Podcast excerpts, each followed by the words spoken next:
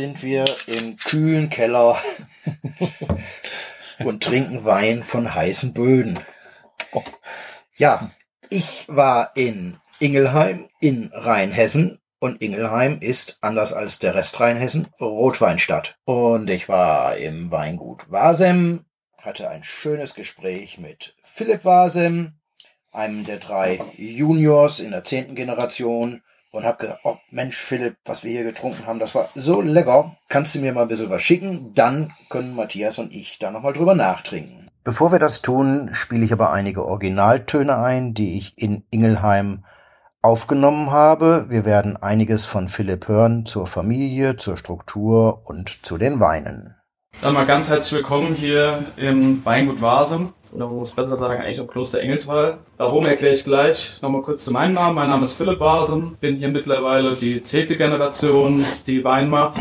Ganz typisch eigentlich auch für Rheinhessen, dass das so ein Generation-Familiending ist. Ich will die anderen zwei Brüder nicht unterschlagen. Wir sind nämlich zu dritt in der Generation. Habe noch einen älteren Bruder, Julius Wasem, mit dem zusammen ich das Weingut eigentlich mache. Wir haben beide Weinbau studiert in Geisenheim und sind seit 2012 und 13 jetzt hier im Betrieb. Noch einen dritten jüngeren Bruder, das ist der Gerhard Wasem. Der hat Betriebswirtschaft für Hotel und Gastronomie studiert. Der macht eigentlich das ganze Administrative, was hier um das Thema Kloster Engeltal mit seinen Veranstaltungen, Tagungen, Events zu tun hat. Und ähm, da wird keiner von uns langweilig. Genau, Kloster Engeltal, der Name verrät es ja schon so ein bisschen. Wir befinden uns jetzt hier im Kloster Engeltal, eine ehemalige Klosteranlage. Der älteste Teil ist von 1290, ähm, war ein Zisterzienserinnenkloster, das zum Kloster Eberbach im Rheingau gehört hatte. Ganz witzig ist, dass hier das Kloster für unverheiratbare Töchter war. Also das eigentliche Weingut ist hier eine Hofweite weiter oben. Das ist diese wunderbare Silhouette, die man hier sieht. Da hatten wir so einen ganz kleinen Verkaufsraum. Das ist hier, wo man das Fenster hier hat. Wir sind ja hier in Oberingelheim. Ich denke, die Frau Dahlheimer hat schon gesagt, hier sind sehr viele alte Adelshöfe. Das heißt, äh, daher kommen auch die ganzen hohen Mauern und Tore. Ähm, auch das da oben war ein Adelshof, der Rothsteiner Hof, war die Adelsfamilie von Odenstein. Und da haben wir dann unser Weingut im Prinzip, ähm, ja, sind wir dort Anfang 1900 hingezogen und wie immer platzt es halt aus allen Nähten und man kann sich kaum erweitern. Und als wir dann mit der nächsten Generation eingestiegen sind und das hier unten zur Option stand, ähm, haben unsere Eltern uns dann gefragt, ähm, ob wir uns denn committen und ob wir das hier machen wollen, weil für sich hätten sie das ehrlich gesagt nicht gebraucht. Die waren damals Mitte 50, die wären auch ganz gut da oben mit dem Weingut ausgekommen. und dann haben wir eben gesagt, okay, wir machen das. Der Jüngste noch im Studium, wir quasi so in den letzten Zügen des Studiums und ähm, haben dann hier dieses Kloster Engeltal innerhalb von drei Jahren umgeplant und umgebaut. Das gesamte Kloster steht auch unter Denkmalschutz, das heißt, hier wurde auch kein Stein versetzt, der nicht vorher mit der Denkmalpflege abgesprochen war, was dann oftmals auch zu sehr großen Herausforderungen geführt hat und Diskussionen. Das Gebäude oder Ensemble stand nicht so schön da, wie es jetzt da steht. Hier dieser Giebel war komplett verfallen. Ähm, Im Prinzip war alles baufällig und sanierungsbedürftig. Ja, ehrlich gesagt muss man sagen, die Gebäude, die Kubatur ist vorgegeben und wir mussten das damit Leben füllen. Für den Weinbau gesprochen, bewirtschaften wir Großteil unserer Flächen schon seit sieben Jahren ökologisch, ohne das jetzt zertifizieren zu lassen. Wir sind mittlerweile im Zertifizierungsverfahren, weil in letzter Konsequenz muss man es doch irgendwie dann sichtbar machen für den Kunden. Dann hilft das eben nur, wenn dieses Biozeichen auf dem Etikett ist, aber hat für uns eigentlich ein bisschen mehr mit Überzeugung eigentlich zu tun ähm, ist hier in Ingelheim auch im Weinbau halt eine große Herausforderung, weil wir sehr klein parzelliert sind von den Flächen. Das heißt, wir haben keine Flurbereinigung. Also dieses der Fallszenen mit Weinbergsreihen, die 400, 500 Meter lang sind, das gibt's hier einfach nicht. Zumal wir auch sehr viel Obstbau haben in Ingelheim und diese Flächen im Wechsel zwischen Wein und Obstbau sind halt ähm, sehr schwierig zu bewirtschaften. Deswegen wollten wir erst schauen, dass wir das auch inhaltlich hinbekommen, bevor wir das letztendlich dann zertifizieren müssen. Wie viel Hektar habt ihr insgesamt? Wir bewirtschaften selbst knapp 27 Hektar. Dazu kommen wie viel? Dazu ist dann noch ein flexibler Teil nach Bewirtschaftung. Ungefähr wie viel? Variiert. Okay. Gibt es keine feste Zahl, die ich nennen kann. Hauptrebsorte, und das ist auch Teil unseres Wandels, den wir jetzt quasi machen, sind für Ingelheim typisch einfach die Burgunderrebsorten. Das heißt, bei uns ist eigentlich Königin der Spätburgunder, ähm, was eigentlich so ein bisschen die Visitenkarte auch von Ingelheim der Rotweinstadt ist. Ähm, typisch oder untypisch für Rheinhessen haben wir in Ingelheim fast genauso viel rotbestockte Rebfläche wie weißbestockte Rebfläche. Ja, und da ist ganz klar der, der, der Spätburgunder so ein bisschen das, was da heraussticht. habe es kurz erwähnt, für uns auch noch so ein bisschen der Frühburgunder, der halt Tradition für die Familie und für Ingelheim hat. Ähm, und darüber hinaus dann im Weißweinbereich auch Burgunder, Rebsorten, Weißburgunder, Grauburgunder, Chardonnay, aber auch Riesling, klar, findet man hier auch Riesling. Also wir werden es jetzt nicht dem entziehen und kein Riesling anbauen. Aber wir sehen es auch gleich oben nochmal in der Vinothek, dass es nicht ganz einfach ist. Ähm, diese rheinhessische Vielfalt ist auch manchmal ein bisschen kompliziert für den Weinbau. Ich habe mal was gesagt zur rheinhessischen Vielfalt an Weinen. Wenn man sich hier umschaut, sind es doch sehr viele Positionen. Wenn man die Karte mal aufschlägt, sind wir wirklich bei knapp so um die 40 bis 50 Positionen, die wir an Weinen bieten. Wir sind gerade dabei, deswegen habe ich es auch gesagt, uns zu fokussieren auf das, was eigentlich originär hierher kommt. Hat natürlich eine Historie, die, die für Rheinhessen typisch ist, wo es sehr viel Weinbau gab. Erst Gemischtbetriebe, dann reine Weinbau. Ähm, es gab natürlich eine sehr treue Stammkundschaft, die kam dann auf den Hof ein oder zweimal im Jahr, haben ihren Jahresbedarf gekauft. Von weiß nach rot, von süß bis trocken, über Literweine, Sekt und Co. Deswegen hat der rheinhessische Winzer an sich eben alles im Sortiment. Ja. Ähm, heutzutage hat sich das Einkaufsverhalten ja ein bisschen geändert. Man nimmt viel kleinere Mengen und man probiert natürlich auch gerne durch und entdeckt Wein. Es geht einem ja selbst nicht anders. Und deswegen versuchen wir uns eigentlich auf das zu fokussieren, was eben ganz typisch für Ingelheim ist, was ganz typisch für die Region ist und was so ein bisschen ja der USP ist. Und das sind eben die Burgunder-Rebsorten in Ingelheim.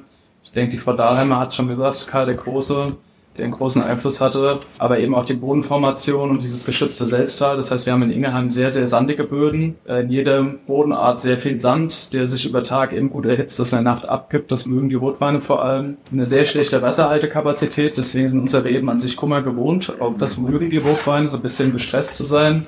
Und deswegen haben wir auch in Jahren, wo große Trockenheit herrscht, weniger Probleme, weil wir sehr tiefwurzelnde Reben haben und sehr feinwurzelnde Reben, die schon wirklich überall Wasser hinkriegen. Das ist auch noch ein ganz gutes oder ganz guter Beleg dafür ist, in Ingelheim gibt es auch sehr viel Spargel- und Erdbeeranbau, was ja auch sehr sandige Böden einfach fordert. Ähm, wir haben hier so Flugsanddünen und äh, das prägt den Ingelheimer Weinbau schon sehr. Wir sind auch, vielleicht auch noch ganz interessant, Teil von Maxime Herkunft. Das ist eine Winzervereinigung hier in Rheinhessen. Es sind knapp 100 führende Weinbaubetriebe mit dabei und es ist eine Initiative vom VDT zusammen mit äh, rheinhessischen Weinbaubetrieben man sagt, man geht wieder zu, zur Herkunft der Weine. Maxime Herkunft, der Name verrät es ja auch schon. Genau, also man geht weg von den Prädikaten, die ja darauf beruhen, wie viel Zucker man der Beere hat bei der Lese. Und das ist ja wirklich keine Kunst mehr, wenn man im Sommer 35 Grad Celsius hat und keinen Niederschlag. Da habe ich ja fast Rosinen. Sondern man sagt quasi, man geht äh, dazu über, wo sind renommierte Lagen, die schon immer eine Strahlkraft für den Ort hatten. Und da ist es so, dass im Gutsweinbereich ähm, finden Sie noch die Rebsorte auf dem Etikett. Also in dem Fall ist jetzt zum Beispiel Broad Noir oder die Machart. Ähm, dann gibt es den Ortswein als nächsthöhere Kategorie. Da steht dann der Ort auf dem Etikett. Das sind einfach äh, typische Rebsorten oder Weine mit Rebsorten, die den Ort charakterisieren. Bei uns ist jetzt zum Beispiel für Ingelheim dann Ingelheimer Grauburgunder, der ganz typisch ist, oder ein Stahldecker Weißburgunder man kann die Herkunft eben schmecken. Man sagt quasi, Typizität des Ortes wird auch im Wein irgendwo der Rebsorte eingefangen. Und dann gibt es eben als oberstes den Lagenwein, wo dann die Lage so noch von der Re vor der Rebsorte steht. Und das sind einfach sehr typische Lagenweine, die also eine Charakteristik bis zu einem quasi ganz kleinen Areal, wo sie gewachsen sind, zurückverfolgbar machen. Das ist so ein bisschen die Idee dahinter. Die Prädikate gibt es nach wie vor, aber nur für die restsüßen Weine. Das heißt, die Siegerrebe Auslese, die, die, die restsüße Weine tragen und Rest ist einfach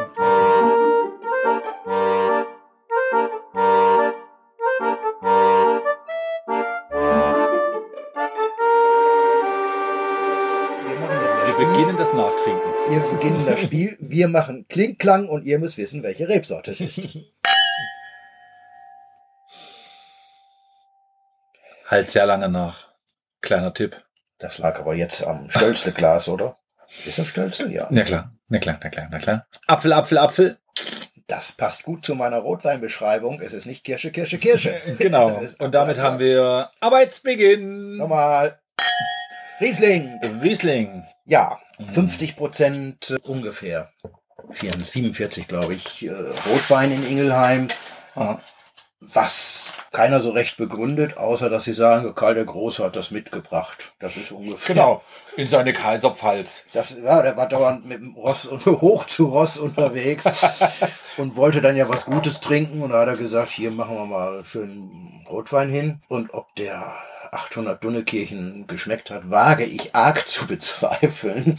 Das war ja immer eigentlich nur ein Wasser ist irgendwie giftig, lass uns was Besseres, bisschen Lass uns ein nicht giftigeres Getränk machen. Aber da kommt's her und wie der Philipp erzählte, es läge ja schon auch am Boden. Aber da kommen wir dann bei den Rotweinen vielleicht dazu. Er hat drei Rotweine geschickt und diesen Riesling, der lustigerweise Blume heißt, passt. Denke ich an Renate Blume, die Echt? Chefindianerin im DDR-Fernsehen. Ja, da habe ich den Vorteil, ich habe Dass du's neun- nicht ich hab kanntest. erst 1990 rüber gemacht. Hatten wir nicht. Der Empfang des DDR-Fernsehens war in Bonn extrem schlecht. War lokal begrenzt. Ja. Ja, was auch lokal extrem begrenzt ist, ne, ist ja die Sichtweise von Ingelheim auf dem Rheingau und umgedreht. Du hast Karl den Großen angesprochen, die Ingelheimer Kaiserpfalz oder die Trutzburg, wie auch Mhm. immer. Und das ist ja diese schöne Story. Angeblich hat er dort sitzend und aus den nicht verglasten Fenstern schauend festgestellt, dass auf der anderen Seite, die ja auch eine Epsch-Seite ist, aus Sicht des Rheingaus ist es eine Epsch-Seite und aus Sicht von Rheinhessen ist es auch eine Epsch-Seite. Natürlich im Taunus der Schnee, viel Schnee weggeschmolzen ist und äh, dann hat man sich gedacht, okay, dort drüben kann man Wein anpflanzen. Tja, jetzt ist die Frage, welche Region hat mehr Weltruf und welche nicht? Wo ist es innovativer? Da würde ich jetzt mal eindeutig sagen Rheinhessen. Innovativer, ja, aber Die die, haben hatten natürlich gegeben. auch eine extrem gute Basis, innovativer zu werden. Ne? Ja, genau. Mit anderen Worten, das Genau. war Scheißwein. Genau, das Must-Have war Innovation. Ja, Ne? haben sie aber gut Ja, hingekriegt. klar. Also die frühesten Kontaktpunkte waren ja solche USPs wie die blaue Rheinhessen-Silvaner Flasche. Ähm, das ist so, Das ist mir entgangen. das war aber voll deine Zeit, Middle 80s. So dieses, Gab es dieses in unserem Edeka nicht. RS-Nummer-Ding und Ja. äh, ja, und dann ging's los. Die die erste, ich sage jetzt mal nicht mal Boy Group, weil es nicht bloß Boys waren, aber Windsor Group, ne, Message in a Bottle, Ja, Wittmann und Co. Äh, alle, eigentlich ja, alle die, die heute einen großen Namen haben, waren Ja. dabei. Ja, was ich Wagner Stempel und so Ja, weiter. alle. Ne? Und da, ach ja, Message in the Bottle, hö, hö, hö, so, Ja, aber wenn du mal guckst, ho, ho, ho, Ja. was da abgeht und ich bezeichne das immer so scherzhafterweise als Hollywood der deutschen Wein, ja, Gebiete und könnte sein, dass jetzt äh, schon wieder die erste Kategorie geöffnet werden muss. Extrem gefährliches Halbwissen, aber also was ich ganz sicher weiß, es ist das größte Anbaugebiet und wir sind, glaube ich, bei knapp 27.000 Hektar, 26,5 bis 27 oder so. 27,7. Ach, 27,7 mittlerweile sogar Ja. gewachsen. Ja. Aber was ich gehört habe, dass jede Menge Leute dort, um es jetzt nicht genau zu quantifizieren, sagen wir einfach mal circa 2000 in die Großkellereien abgeben, Ja. die Betriebe, und habe ich damit, nicht, aber es, dass es damit nur circa 400, 500 regulär erzeugende Betriebe Ja. gibt, also die sozusagen eigenes Lesegut auch richtig komplett auf die Flasche ziehen. Im Sinne eines kompletten Sortiments, von Basis bis nach ganz oben, Mhm. würde ja für Vasim zusprechen.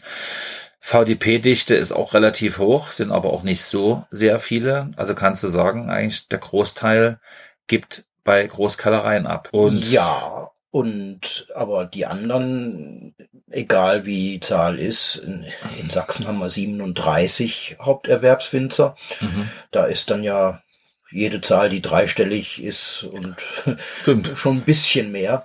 Äh, die sind, die sind ja auch gut. Stimmt. die, sind, die haben ja teilweise Qualitätsstandards, wo du bei uns schon dreimal im VDP wärst. Stimmt.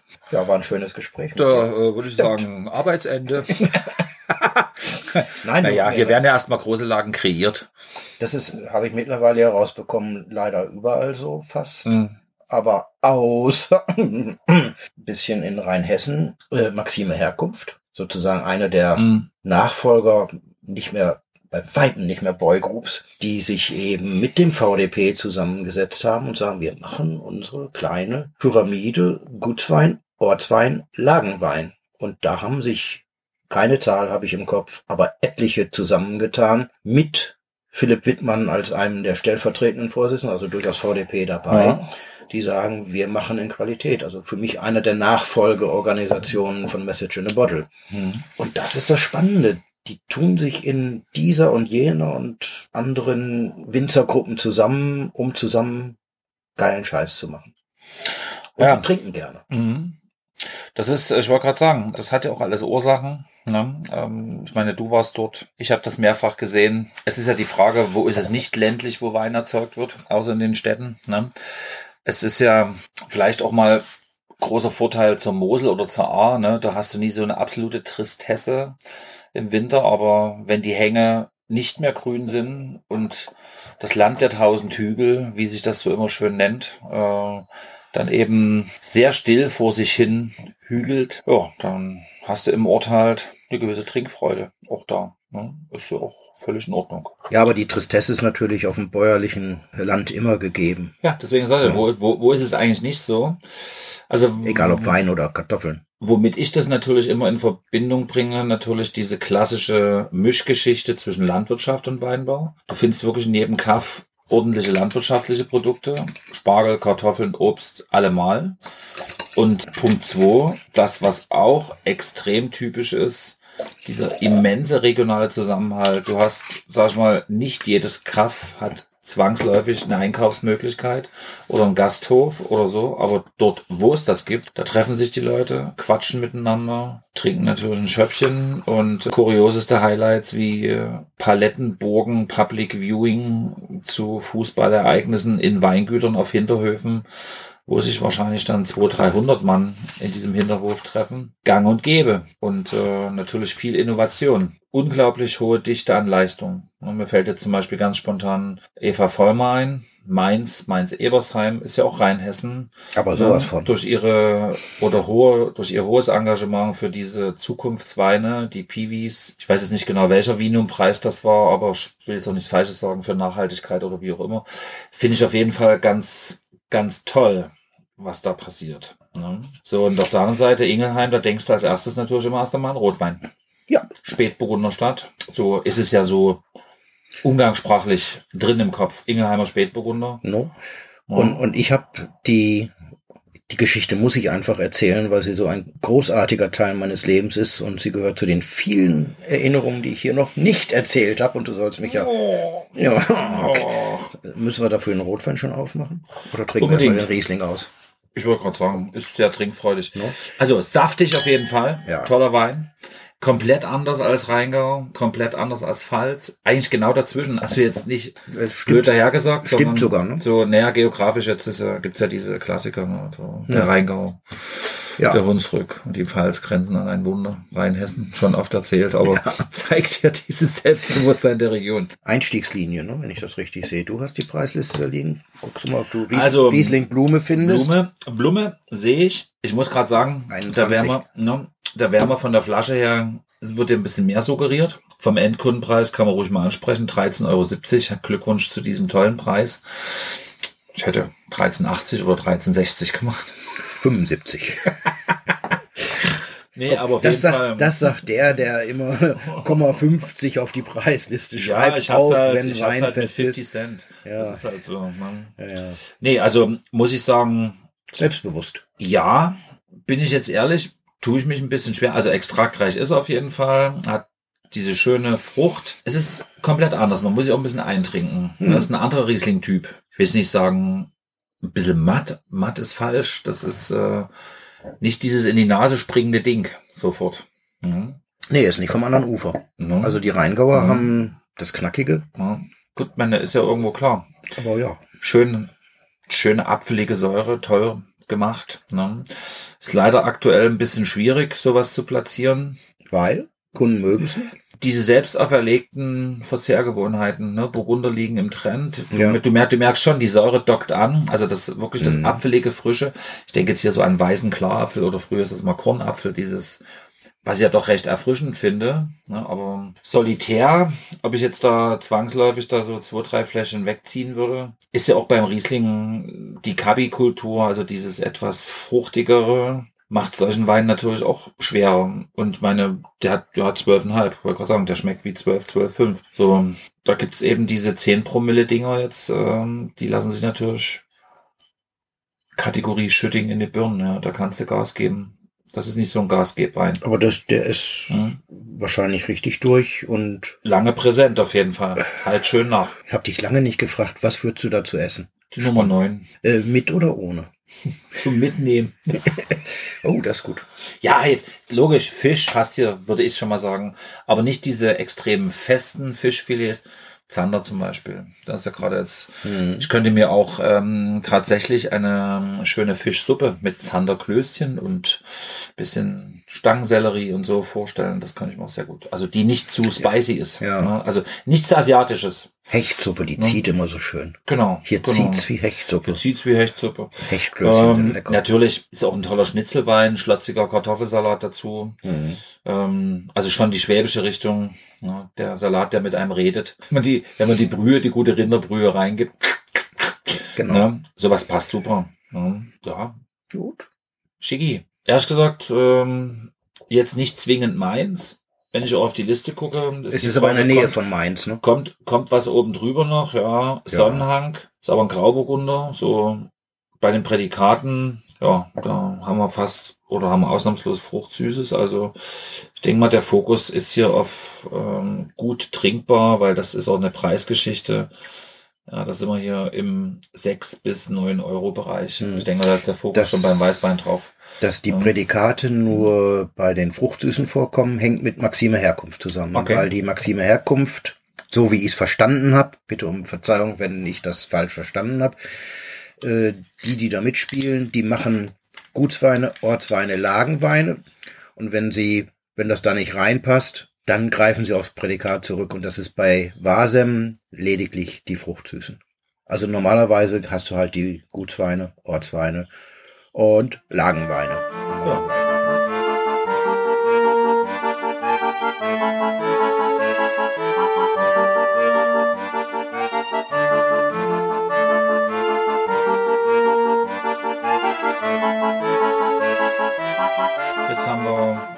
Für mich erstmal sehr irritierend grünen Spargel auf dem Etikett, wo du sofort wieder die Schublade aufziehst, Spargelland und dann Und der Spargel und die Erdbeeren wachsen quasi zwischen den Weinbergen. Also die, die- das ist aus dieser alten Tradition der bäuerlichen Mischbetriebe noch ein Relikt. Da wächst alles durcheinander. Sandboden auf dem Kalkboden, so dass das passt mit Spargel und Erdbeeren. Ja, und wir haben, ähm, wie für die Region üblich, ähm, eine wunderbare anglizistische Formulierung. It came out of the cellar. Ja, Ja, das ist ein Wein, jetzt protze ich mit Insiderwissen. In der Vinothek, über die wir vielleicht gleich noch was bereden, sehr schön in einem alten Ursprungsmauern 1200 Dunnekirchen Kloster, wie man das so macht, als Ruine übernommen, unter Denkmalschutzauflagen gut renoviert. Und da gibt's, wenn du reinkommst, einen großen Platz mit Weinen, die sehen so gar nicht vom Etikett aus wie die anderen Weine, nämlich It Came Out of the Cellar, Cuvée Red und Incredible Mr. White, Cuvée White. Gemacht wie Filmplakate. Ich habe hier ein Poster mit, ja, konntest du mal drauf gucke. brandneff. Ähm, The Motion Picture Battles heißt das. Das heißt, Zielgruppe eindeutig die Jugend und Weinbeschreibung. Gute Weine sind wie gute Filme. Nicht über Rebsorten, sondern über ein bisschen wie über Filme reden. Herr Präsident, darf ich zitieren? Jawohl. Du kannst schon mal probieren. It came out of the cellar. Ein mysteriöses Blubbern im dunklen Keller. Dann kommt es auf dich zu. Blutrot trieft die Maische von seinen fürchterlichen Klauen. Es kommt, um dich zu holen, und du weißt, es wird dich kriegen. In diesem schockierend guten Rotweinstreifen der Wasem Brothers brillieren. Kommst du drauf? Burgunder. No, auch? Könnte Cabernet oder Merlot drin sein? Hey, 100 Punkte. Ich, aber echt. Wirklich? In diesem schockierend Zur Richtigstellung war wirklich jetzt live. live. Ja, ja, ja, ja. In diesem schockierend guten Rotweinstreifen der Wasem Brothers brillieren Merlot, Cabernets und Spätburgunder in ihren Rollen wie selten zuvor. Mit satter Frucht, griffigen Tanninen und energiegeladener Spannung bis zum letzten Moment. Und spätestens im Abgang spürst du, es hat dich gepackt. Und du willst doch gar nicht entkommen. Du willst mehr. Ich habe den noch nicht probiert. Den hatten wir da nicht, als wir da waren. Stimmt Ja, das? ich habe schon zwei Schlucke vor dir jetzt. Sonst hätte ich es ja nicht rausgefunden. Na klar. Du musst ja lesen und mit vollem Mund redet genau. man nicht. Ich finde den Süffig. Sehr geil, Ja. weil man hier komplett auf solche Kitsch-Elemente verzichtet hat, wie weiche Schulter, sanftes Tanningerüst, ein Hauch Holz, ein Hauch Vanille, dieses ganze dü dü dü dü dü, was ja immer alle wollen. Ich bin ehrlich, ich habe es jetzt auch probiert unter dem Aspekt, wir suchen ja noch einen Winterrotwein. Ich kann jetzt schon sagen, mir gefällt er super. Äh, Ich glaube aber nicht, dass er geeignet ist, weil die erstgenannten Adjektive alle fehlen. Komischerweise wollen wir in Deutschland immer das haben, was es in Deutschland nicht gibt. So, und wir wollen uns mal aus diesen spanischen oder anders ähm, europäischen Cuvées befreien. Ich bin da mit einer gewissen äh, Zurückhaltung rangegangen. Ich finde den sehr frisch, sehr knackig, sehr präzise Aber ich finde für das Segment. Ich find's doch gut, wenn Winzer in Deutschland das Selbstbewusstsein haben, was Eigenes zu machen und sich nicht so nach Spanien und Italien recken und strecken. Da gibt's keine Frage. Die Sache ist ja die, dass du im normalen Thekengeschäft genau das auch anbieten musst. Das geht nie als Option, sondern das ist Must-Have. Und auf der anderen Seite, das ist genau das Gegenstück zum Must-Have. Ja, aber wir haben doch einen Kulturauftrag.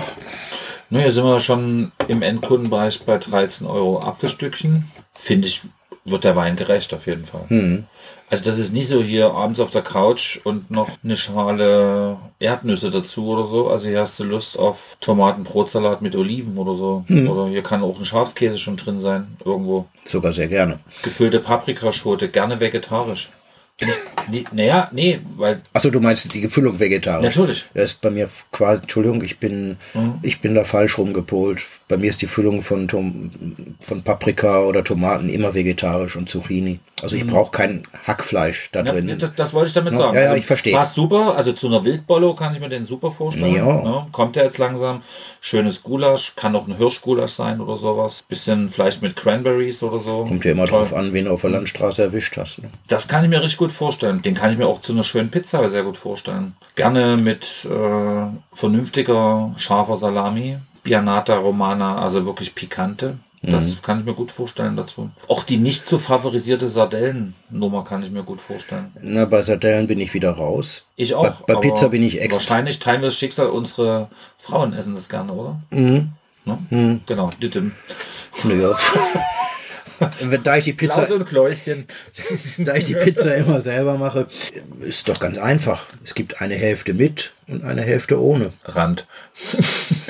Ja.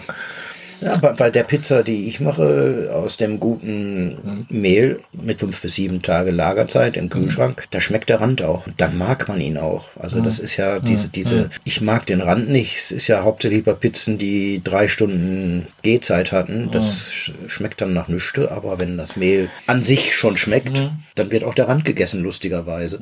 Sogar bevorzugt. Also das passt. Ja, kann ich mir auch gut vorstellen. Also natürlich auch jetzt, muss ich ja mal sagen, jetzt ähm, natürlich auch ein Fleischwein. Ne?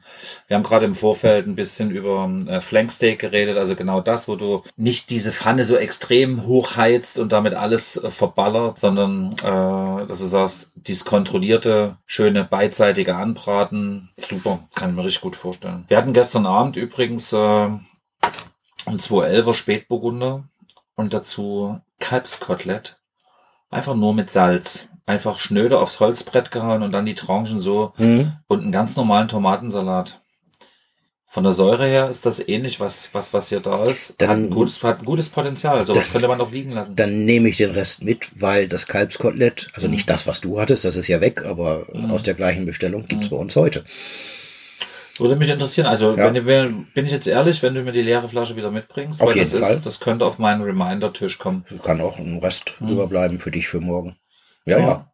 Nee, finde ich, gut. Ich, Die Frage ist, ob der morgen noch die Säure hat oder ob das besser eingebunden ist. ja, kann man ja testen. Richtig. Haben wir hier irgendwo einen Jahrgang? AP-Nummer ist irgendwas mit 22 am Ende. Mhm. 2019 steht hier drauf. Guck an. Also ich habe es vorhin nicht gesehen. Nee, hinten Hinten. drauf. Das ist dann aber für so ein, für so eine Cuvée dann auch schon wieder schön. Dass sie da nicht, Also dann ist es ja ganz anders wieder zu beleuchten, dass Ja. es nach dieser Zeit so lange frisch ist. Das ist ja super. ja, und das rechtfertigt vielleicht auch den Preis. Ein wenig mehr. Dass es eben nicht Jungweine sind, sondern schon Weine mit einer History im Weingut. Absolut.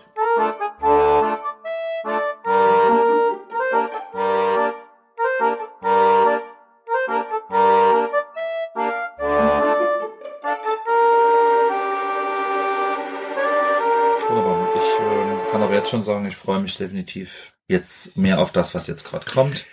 Das sind ja so die, die zwei Lagen, die einem definitiv einfallen. Ne? Sonnenhang und Paris, das ist das so, was ich Gelernt immer hast. auf dem Zettel habe. Ja. So klassisches gelerntes Wissen. Ne? Und wir haben natürlich jetzt wieder so ein schön aufgeräumtes Etikett. Paris, also man, Trägst du den Paris vor dem Frühburgunder? ähm, ja, ganz bewusst. Oho. Ich will mal sehen, was er kann. Spätburgunder R, was mir richtig gut gefällt, weil das gibt in Deutschland glücklicherweise noch viele solche schönen Spätburgunder. Ich gucke jetzt hier so schön schräg durch. Uli hat die Weinzeitung auf der anderen Seite liegen. Dadurch habe ich ein bisschen weißen Hintergrund. Ich habe wirklich diese ziegelrote Corona drumrum. Er hat Corona Ja. gesagt. Ich mach dir mal einen richtig weißen Ja, Hintergrund. perfekt. Nee, nee, das, das war jetzt, das war positiv gemacht. Ja, ich weiß. Du siehst richtig schön dieses Ziegelrote. Das ist ja oft heute staunt man und sagt, Mensch, wieso sind die so schwarz, die Spätburgunder und so extrem violett teilweise. Ja, das soll der Spätburgunder nicht verleugnen. Das finde ich äh, super. Es ist, glaube ich, ein bewusst in deutscher Tradition gemachter Spätburgunder. Spätburgunder in Deutschland meines Wissens mit ein bisschen was über 11.000 Hektar. Das heißt also, selbst wenn ich jetzt die 103.000 oder wie viel auch immer wir jetzt gerade haben in Deutschland, es sind eindeutig über 10 Prozent. Dafür, dass so viele sich an dieser Rebsorte abarbeiten, abreiben, minimalistische Unterschiede auf die Flasche bringen im Sinne der Qualität, noch eine halbe Stunde länger auf der Maische, das fast so getoastet, hu, hu, ha, ha, ha. Beim Kunden ist es immer wieder, hm, naja, für einen Spätburgunder, hm, naja, das ist ja so, sind ja etwas dünner oder die Leute, boah, diese Eleganz, diese Frische, dieses unglaublich feingliedrige, und das hast du hier von der Nase, schon mal dieses typische, hier springt dich natürlich diese vollreife Kirsche an, schwarze Herzkirsche, oder?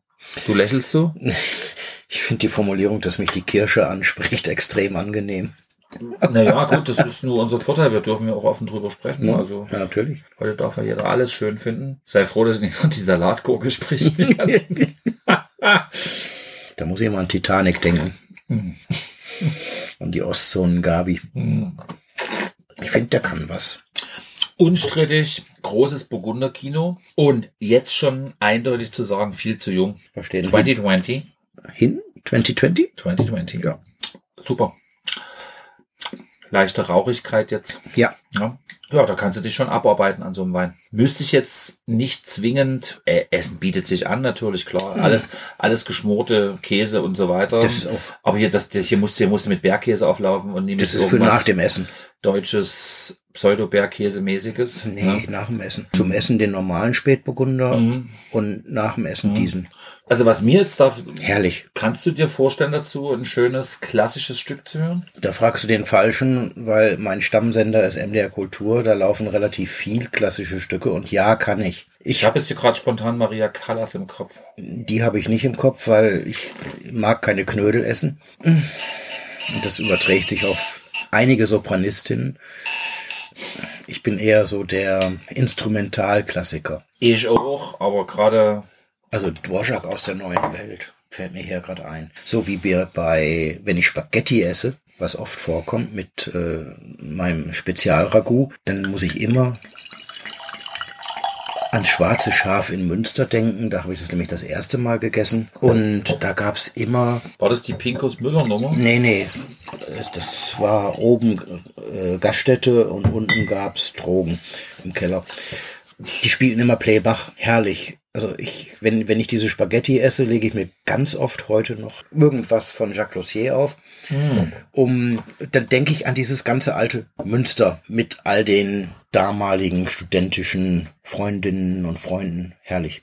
Ich wollte noch eine Geschichte zum Rotwein und Ingelheim erzählen, die sehr privater Natur ist, aber die ja irgendwann mal fürs äh, Jahrbuch persönlicher Geschichten festgehalten werden muss. In Münster war ich mit dem dortigen Folk Club verbandelt der eine gewisse deutschlandweite, westdeutschlandweite, lang vor der 89er Sache, Berühmtheit hatte und bin dadurch zu etwas gekommen, was in Westdeutschland einen sehr schlimmen Ruf hatte, nämlich Volkstanz. Deutsche Volkstänze hatten so einen Nazi-Ruf eigentlich in den Köpfen.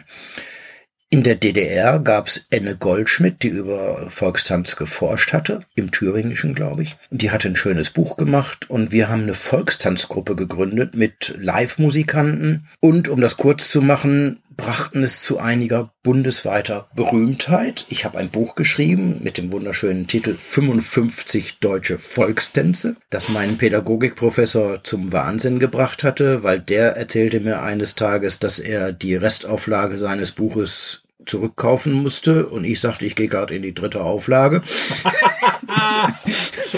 das hat ihn etwas irritiert. War aber sehr schön. Und wir waren mit dieser Volkstanzgruppe inklusive Live-Musikanten nach Ingelheim zum Pfingstfestival, Folkfestival eingeladen, um dort Volkstanz zu unterrichten. Es war sehr schön. Wir waren am Abend in irgendeinem Hof, ich weiß nicht mehr in welchem, und haben Rotwein aus dem Fass B6 getrunken. Mehr weiß ich nicht. Wir haben deutlich zu viel B6 getrunken. Ich weiß nicht, wie wir nach Hause gekommen sind. A4 auf allen Füßen. Nee, es war de Chevaux. Oh! Ga- Ganz langsam den Berg hoch. Trotzdem stürzten alle Bäume auf uns rein. Und äh, am nächsten Morgen um neun oder zehn mussten wir Volkstanz unterrichten in einem sonnigen Innenhof und mitreten sich alle Bäume. Es war so grausam. Ich habe es dann vom Rand aus per Ansage gemacht, statt mit Vormachen. Es war herrlich, aber B6 war ein wunderbarer Wein und äh, es war ein wunderschöner Ingelheim-Abend. Das war mein erster Kontakt zu Ingelheimer Rotwein. Nachhaltig. Und das ist 40, 50 Jahre her, also elendig lange. War Ingelheim damals schöner? Ich weiß nicht, ich war ja zum Festival da, da war es sehr schön, weil nur fröhliche Menschen und als Mitteilnehmer war man in guten Kreisen. Also wir waren mit Weiland damals sehr bekannten Vorgrößen zusammen und das brachte eben uns auch dazu, dass wir guten Wein bekamen und nicht äh, touristischen Wein für die Teilnehmer. Ja, Ingelheim ist, ähm, wir sind einmal auf, an der Kirche gewesen, haben dort einen Rundgang gemacht über die alte Mauer. Das war sehr schön und sind dann durch die Straßen gelaufen. Da wünscht man sich manchmal in den Osten, da ist es schön. es ist schon teilweise sehr abgeranzt. Das Schöne aber ist, dass man immer wieder mal ein Schild eines bekannten Winzers sieht. Also du läufst am Bettenheimer vorbei und sagst, huch, kenne ich. Dann läufst du am Doppelstück vorbei, das ist ein Wasemzweig. Wo läufst denn du bei Bettenheimer vorbei? Nur zu Fuß über die Hauptstraße. Ist der nicht in Engelheim? Ja klar, aber das Weingut ist JWD hinten raus. Na, der hat da eine Hütte dann in der Straße. Also ich habe okay. hab nur das Schild gesehen. Und dann sind wir, nachdem wir bei Wasems ehemaligen Genossenschaftskeller gelaufen. Das war ein wirklich längerer Fußweg. Also nicht lang im Sinne von ermüden lang, aber so, dass man genug sehen konnte. Und da gab es schon Bilder, wie ich sie auch gerne in Bad Godesberg mache. Also so Pictures of Decay. Also so dieses, wenn das Neumodsche verfällt, sieht es schon etwas gruselig aus. Und das gibt's dort auch. Aber die Zahl der Winzer in diesem Winzerkeller, der wie gesagt früher mal der Genossenschaftskeller war, da werden jetzt so ähnlich wie in Iphofen in der äh, Vinothek, da gibt's Weine von 30 Ingelheimer Winzern. Also in Iphofen sind es Iphofer Winzer, hier sind es Ingelheimer Winzer. Und du hast von jedem Winzer, jeder Winzerin drei Weine dort zum Probieren. Und hast unten noch ein paar Show-Elemente, alles sehr schön. Hast auch ein Café, was gut ist. Das macht schon Spaß, dass du an einen Ort gehen kannst und dann alle gemeinsam dort hast. Da gibt's dann auch keine Konkurrenz, weil das ist ein bisschen übergeordnet. Die Tourist Information, Information ist im Information. Information. Die Tourist Information ist im gleichen Gebäude. Das heißt, da kommen auch Leute hin, die vielleicht gar nicht zuerst einen Wein wollen, dann aber dann dabei hängen bleiben. Das hat mir schon alles sehr gut gefallen. Also da gibt's auch Elemente, die schick sind. Und nicht nur Ja. diese komischen. Ja, die komischen Elemente sind auf jeden Fall Sie, sehr fall, befremdlich. sie fallen ins Auge, ja. das ist ja Aber wie, das ist im Rheingau doch ich wollte auch. gerade sagen, Blick auf die andere Seite, guck dir unsere Erlebnisse in Rüdesheim an Ja. und so weiter, wo du sagst, alter Schwede. Furchtbar, furchtbar. Aber die Holländer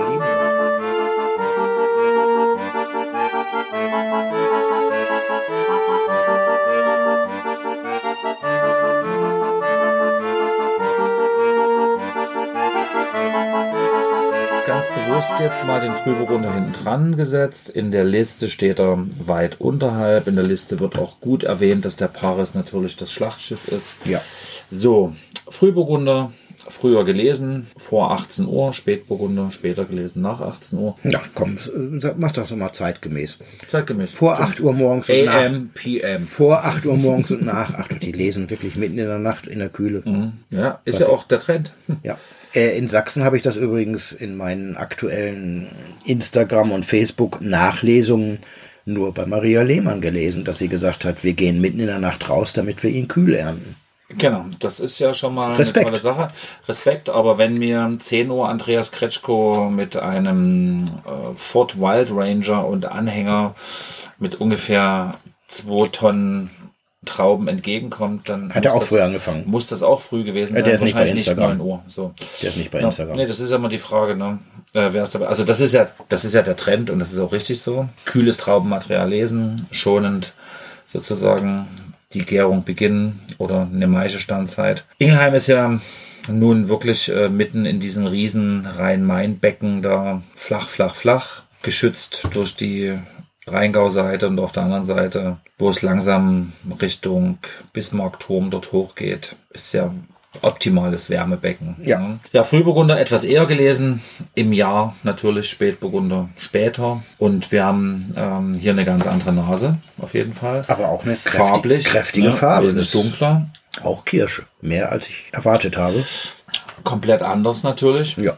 Hat, finde ich, so auch mehr Druck, baut sich viel mehr Holz auf im Mund. Mhm. Diese rauchigen Aromen, Astringenz, das Trockene, also Tannin auf jeden Fall. Ja, es zieht mir gerade die Lefzen zusammen. Deswegen habe ich tatsächlich mit Absicht den danach gemacht. Finde ich den mehr essenskompatibleren Wein im Sinne der plakativen Röstaromen beim Fleisch. Hm. Muss ja nicht zwingend kurz gebraten sein, Schmorgericht. Super. Und der beschäftigt dich schon. Also der Gaumen ist belegt. Erstmal würde man jetzt vielleicht mit Tabak oder Bitterschokolade beschreiben. Ich denke mal eher Bitterschokolade, Ja. wobei ein bisschen die Süße fehlt. Und ähm, Das ist eine Bio-Schokolade. na klar, na klar. äh, wahrscheinlich ähm, Vegan. ähm, vegane Kicher Bio Schokolade. Äh, nee, also schon belegend, aber nicht jetzt im Sinne von stumpfe Zähne, sondern schon am Gaumen diese Röstaromatik. Ja. Finde ich super. Ist komplett was Eigenständiges. Ich kann ja keinen nachgemachten internationalen Stil erkennen, weil da, dafür fehlt jetzt eben die Brombeere, die Paprika, lilililili, sondern ähm, es ist tatsächlich dieses rauchige, speckige fast ein bisschen. Ne, jetzt wird's ein bisschen speckig Mhm. so. Geil, gefällt mir. Da kann man schöne Kartoffelspecksalat Gerichte draus machen. Mhm. Nee, geil. Um mich tatsächlich nochmal zu überzeugen, es sind zwei wirklich völlig unterschiedliche Weine. Wir schenken nochmal kurz den Paris nach. Ich denke, der Paris braucht auch Luft, den wir ihm jetzt nicht gegeben haben. Das muss man zur Fairness halber Der auch braucht sagen. vielleicht auch noch zwei, drei Jahre auf der Flasche. Ja. Also die Nase ist Hast du für den more fruity natürlich. für den Frühburgunder einen Jahrgang? 20. Auch 20. Auch 20. Ne? Ähm, also ist natürlich mehr fruchtig jetzt, ganz klar. Ne? Wenn man die beiden Weine vergleicht. Paris, der. Weinberg, soll ja vom Namen Paradies kommen. Andere sagen, es käme vom Pferd, weil es mal ein Pferdeweg war. Mir schmeckt der schon besser. War es der Paris? Ja, ich finde, die kannst du, kannst du überhaupt nicht vergleichen, aber ähm, offen Ja. gestanden, ich finde, dass sie beide so interessant sind, aber wir, ich habe natürlich jetzt hier, Uli hat mir die Liste hingelegt, deswegen kann ich so ein bisschen Spöken. recherchieren, ne? Der Paris kostet 34 Euro und Genau. 50 oder 60 Und hier oder sind 70. wir, ähm, hier sind wir definitiv bei äh, 36,40 wäre der Paris Ja. und bei 24,70 beim Frühburgunder. Ich kann nicht erkennen, warum dieser große Unterschied da ist. Also dass der Frühburgunder ein bisschen leichter ist, kann ich schon erkennen. Aber das sind zwei absolute Spitzenweine. Hm? Beides Lagenweine. Ne? Beides in der Beides Lage. Lagenweine, ja. Ist der vom berühmten Sonnenhang? Der natürlich Der so- Sonnenhang ist oben drüber mit 1770, was ehrlich gesagt mein Favorit ist persönlich, Mhm. den wir heute leider nicht dabei haben. Aber ähm, durch die schöne Symbolik, die da ist, haben wir Punkt eins den Paris auch aus Magnum. Das halte ich für richtig spannend, Ja. weil ähm, da fallen mir Crescenzen von Stodden und Co. ein, die du 10, 12, 15 Jahre später aufmachst, wo du sagst, bam, das traue ich dem Wein locker zu. Und zum Beispiel ähm, analog des gestern verkosteten gelasserten Gutsweins von Becker gibt's den klassischen 19er Spätburgunder, der immerhin 5,50 Euro kostet. Ich muss es nochmal sagen, 5,50 Euro. Für einen guten Wein. Liebe Grüße an die Winzer der Region. Den gibt's auch 0375 und das finde ich super. Das ist natürlich genau das, wo du auch sagst, da hat man Bock mal einfach so eine Pulle aufzureißen Bleiben wir mal bei der Bollo. Kann doch gern die vegetarische Bollo sein. Das fetzt doch. Mhm. Kann ich keinen verstehen, der es nicht macht. Also ich, also das ist echt spannend. Es ist übrigens eine Riesenliste. Ich ähm, Über kann jetzt nicht genau sagen. 40 bis 50 Positionen hat mhm. der Philipp gesagt. Ich habe dann auch nicht nachgezählt. Also hier, weil die Rheinhessen mögen es sehr mhm. vielfältig ja. zwischen äh, einfach und kompliziert und äh, allen möglichen. Sie versuchen zu reduzieren die große Vielfalt, aber ganz peu à peu und langsam. Matthias zählt jetzt nach, weil er nicht glaubt, was der Chef sagt. Also es sind über 50 Positionen, aber da muss man ja fairerweise jetzt auch, hausgemacht habe ich nicht mit dazu gezählt. Ne? Da stehen, glaube ich, Salze, Marmeladen und ähnliches drauf. Da ist das Alkoholfrei dabei und Spezialität sind die Hefebrand. Also es sind 45. 40 bis 50 hat er ja gesagt. Nein, nein, nein, also es ist schon Wahnsinn. Ja, das ist ja genau die Frage. Ne? Man muss jetzt nicht zwingend eine Region äh, in Frankreich, es gibt einen großen Wein und es gibt Jahrgangswein, wenn überhaupt. Und das, weiß ich nicht, finde ich wesentlich. Aber das ist, glaube ich, die, die rein hessische Tradition, mhm. die du nicht von heute auf morgen kappen kannst, weil der trinkfreudige Rheinhesse hat halt im Kopf, dass es viel gibt. Und wenn man das so nach und nach reduziert, mhm. also wir hatten, als wir da waren, bei der Weinprobe äh, zur Panacotta-Tat eine Siegerrebe auslese oder so. Und da fragt er, kennt jemand die Siegerrebe? Was ist das? Und da habe ich vorlaut, wie ich bin, gesagt, ja, das ist die Verliererrebe. Weil die gibt's, wenn überhaupt, nur noch bei euch und kein Mensch will die, quasi der Goldriesling Rheinhessens, äh, hat er erst befremdlich geguckt und nur eine halbe Stunde später gesagt, ja, sie ruppen sie auch gerade raus und trennen sich davon. Also es ist schon die Verliererrebe. Naja. Die Züchtung von Herrn Scheu, wie die Scheurebe, ja. ja, hatte seine Berechtigung in den 60ern, 70ern. Und warum? Weil da alle das süße Zeus wollten. Nee, weil viel, ja, einfach. Na gut, ja, nee, das stimmt. Das ist und weil sie einfach. Ja, das ist der, der, der ja? zweite Punkt, einfach zu handeln, aber es gab oft klimatisch so unzufriedenstellende Jahrgänge, dass man züchterisch gesagt hat, es hört sich jetzt vielleicht doof an, damit die überhaupt was ernten können. So. Ja. Huxel, Ortega, Faber, alles Siegers, alles, alles aus der Zeit. Ja, ja. Und spannend ist ja, da kommen wir wieder zur entnazifizierten Rebe, zur Scheurebe. 88 Sämling. Die hat sich ja, sag mal, aus diesem Gros ja definitiv gehalten. Ja. Ne? Das kommt ja alles aus dem gleichen circa Zeitalter. Wo es, es war auch der Herr so, Scheu, der ne? die Siegerrebe so. mit und ähm, Kreiert hat. Äh, genau, der Kreierte die Siegerrebe. Und ähm, also, also wir haben Sachen, die definitiv gemacht wurden, damit überhaupt was zu ernten war. So, diese Fragen stellen sich heute nicht so. Für mich ist spannend, wenn du, du hast es ja vor uns angesprochen, Rheingau ist auf der anderen Seite, klar, vis-à-vis. -vis. Viele Rheingauer Winzer, mit denen man sich unterhalten kann, reden davon, dass sie langsam vom Rhein weggehen. Das war die beste, die tollste Lage. Langsam hoch Richtung Taunus, weil es immer wärmer wird. Hoch. So, Ingelheim, ja. hast ein Problem. Ist nicht so viel mit hoch. Da ist nicht unglaublich viel hoch. So. Die gehen auch ein bisschen höher, wo sie können. Ja klar, aber ja.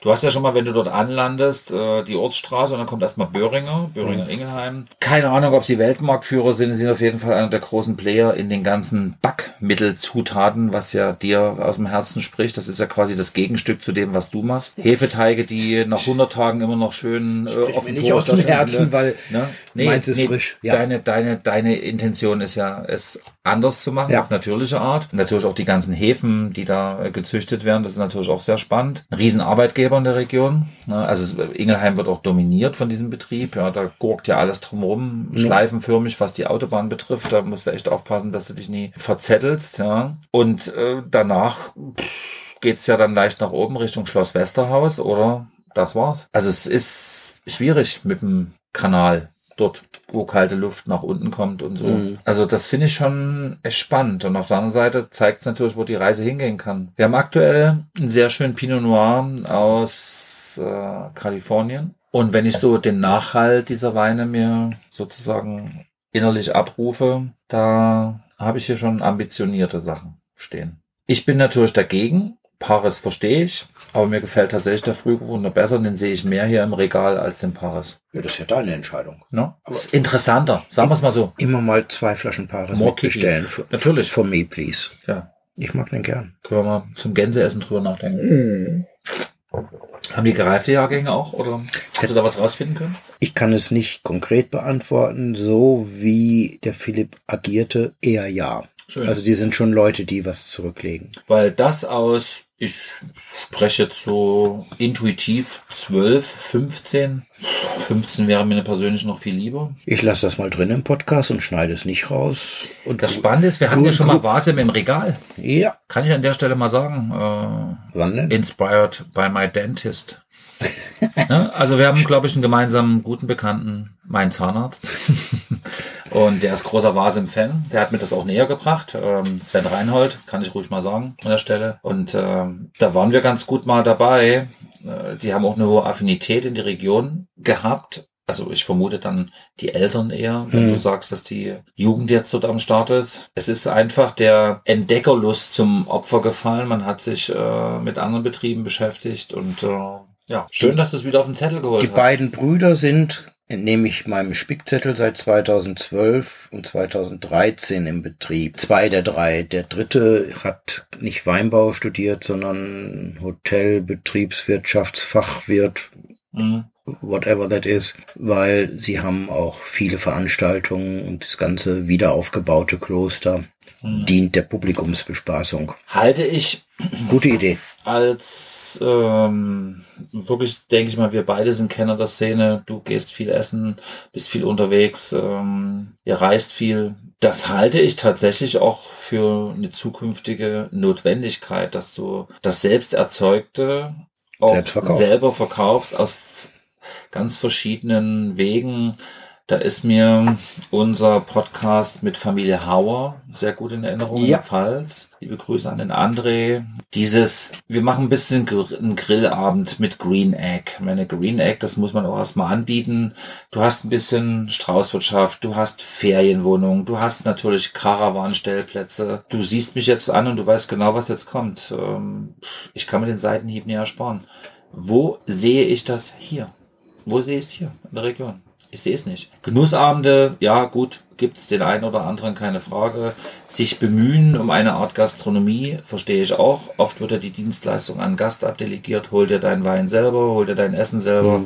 Wenn du Glück hast, das dürfte in Rheinhessen ja bekannt sein. TK Flammkuchen, die hochgeballert werden in sechs, sieben Minuten. Der Platz für individuelle Dienstleistungen, eben Caravan-Stellplätze als Beispiel. Ich setze noch einen drauf. Die haben äh, in ihrer modernen Vinothek sich zum Ziel gesetzt, dass an sechs Tagen in der Woche einer in der Familie, von der Familie da ist, Toll. um Auskunft zu geben. Die Familie sind die drei Brüder und die Eltern. Das heißt, die Wertschätzung der Kunden findet tatsächlich statt. Also es, ist, es gibt auch Personal, was da ist, aber das war für mich so ein Aha-Moment, wo er sagte, wir versuchen, dass sechs Tage die Woche einer in der Familie da ist. Finde ich genial, weil das ist Wertschätzung. Naja, was bleibt denn auf der anderen Seite weiter übrig, ne? Wenn du mal die, wenn du jetzt die sächsische Philosophie übernehmen würdest, wir haben in Meißen die Winzergenossenschaft mit ihrer Weinwelt oder Weinmanufaktur, wie auch immer, und wir haben Wackerbad. So, Wackerbad aufgrund der Dichte und der sag ich mal, anderen Dimensionen permanent geöffnet, sieben Tage die Woche, Vinothek, du kannst probieren und so weiter. Das Gasthaus hat eingeschränkte Öffnungszeiten, die Veranstaltungen finden natürlich zu ausgewählten Terminen statt, aber in einer immensen Frequenz. Wenn ich jetzt nicht völlig falsch liege, ähm, ist ja in Rheinhessen das nächste Staatsweingut in Oppenheim. Und das ist von Ingelheim ein ganz schönes Stück über den Hügel rüber.